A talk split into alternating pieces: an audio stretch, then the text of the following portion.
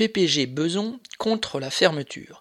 Lundi 8 novembre, alors qu'une audience se tenait au sujet de la fermeture de l'usine PPG de Beson dans le Val d'Oise, qui fabrique des mastiques pour l'aéronautique et l'automobile, plus d'une cinquantaine de travailleurs ont manifesté devant le tribunal administratif de Pontoise. Ces travailleurs accompagnaient leur avocat pour contester la décision de la Direction régionale de l'industrie, de l'économie, de l'emploi et du travail, qui a accepté d'homologuer le mal nommé plan de sauvegarde de l'emploi présenté par la direction de PPG. Jusqu'à maintenant, les refus d'homologation ainsi que les mobilisations des travailleurs avaient contraint la direction à repousser de plusieurs mois ses projets de fermeture.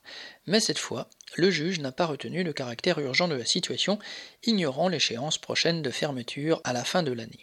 Cela n'a pas surpris ni découragé. La direction espérait sans doute en profiter en annonçant qu'elle revenait sur le versement d'une prime qu'elle avait dû concéder pendant la grève.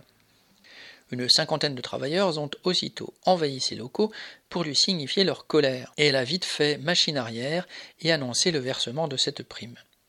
Alors que le président multiplie les déclarations sur l'importance du travail pour relever le pays, l'antenne régionale du gouvernement ne juge même pas utile de s'opposer à la fermeture et au licenciement. Le groupe PPG, qui annonce plus de 1,5 milliard de bénéfices pour les six premiers mois de l'année 2021, a largement profité des aides de l'État pour la recherche et l'emploi, de quoi maintenir le salaire et les postes des 208 salariés de besoin. Pour continuer à dénoncer ce scandale, les travailleurs de PPG appellent tous les travailleurs confrontés aux attaques patronales à manifester aux côtés de délégations d'autres entreprises pour réclamer avec eux l'interdiction des licenciements. Tant que leur usine n'est pas fermée, les travailleurs de PPG sont bien décidés à se faire entendre, convaincus que leur combat est celui de bien d'autres.